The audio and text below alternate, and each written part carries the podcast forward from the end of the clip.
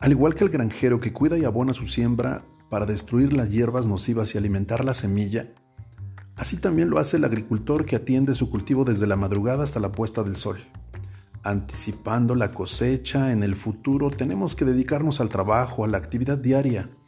Si en el pasado nuestras labores han producido una cosecha insuficiente, no podemos hacer nada para alterar este resultado. No podemos cambiar el pasado, ¿cierto?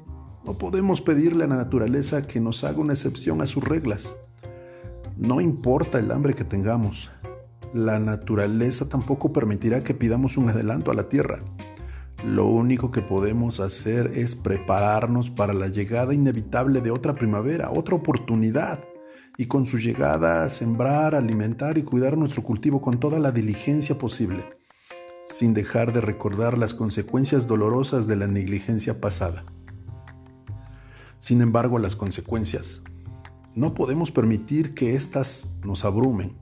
Su lección debe servirnos y no abatirnos.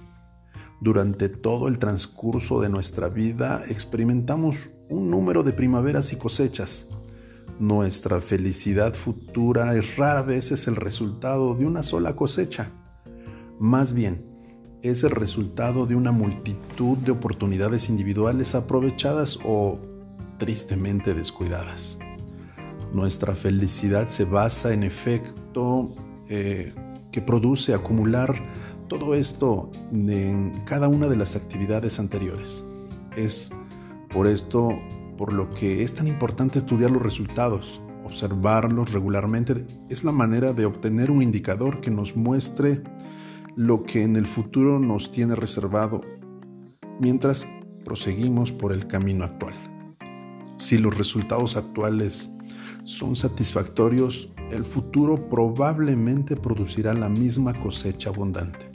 Si los resultados actuales no son los que deseamos, debemos entonces escudriñar todos los factores que podemos habernos eh, dejado de manera abierta o disimuladamente en dirección equivocada.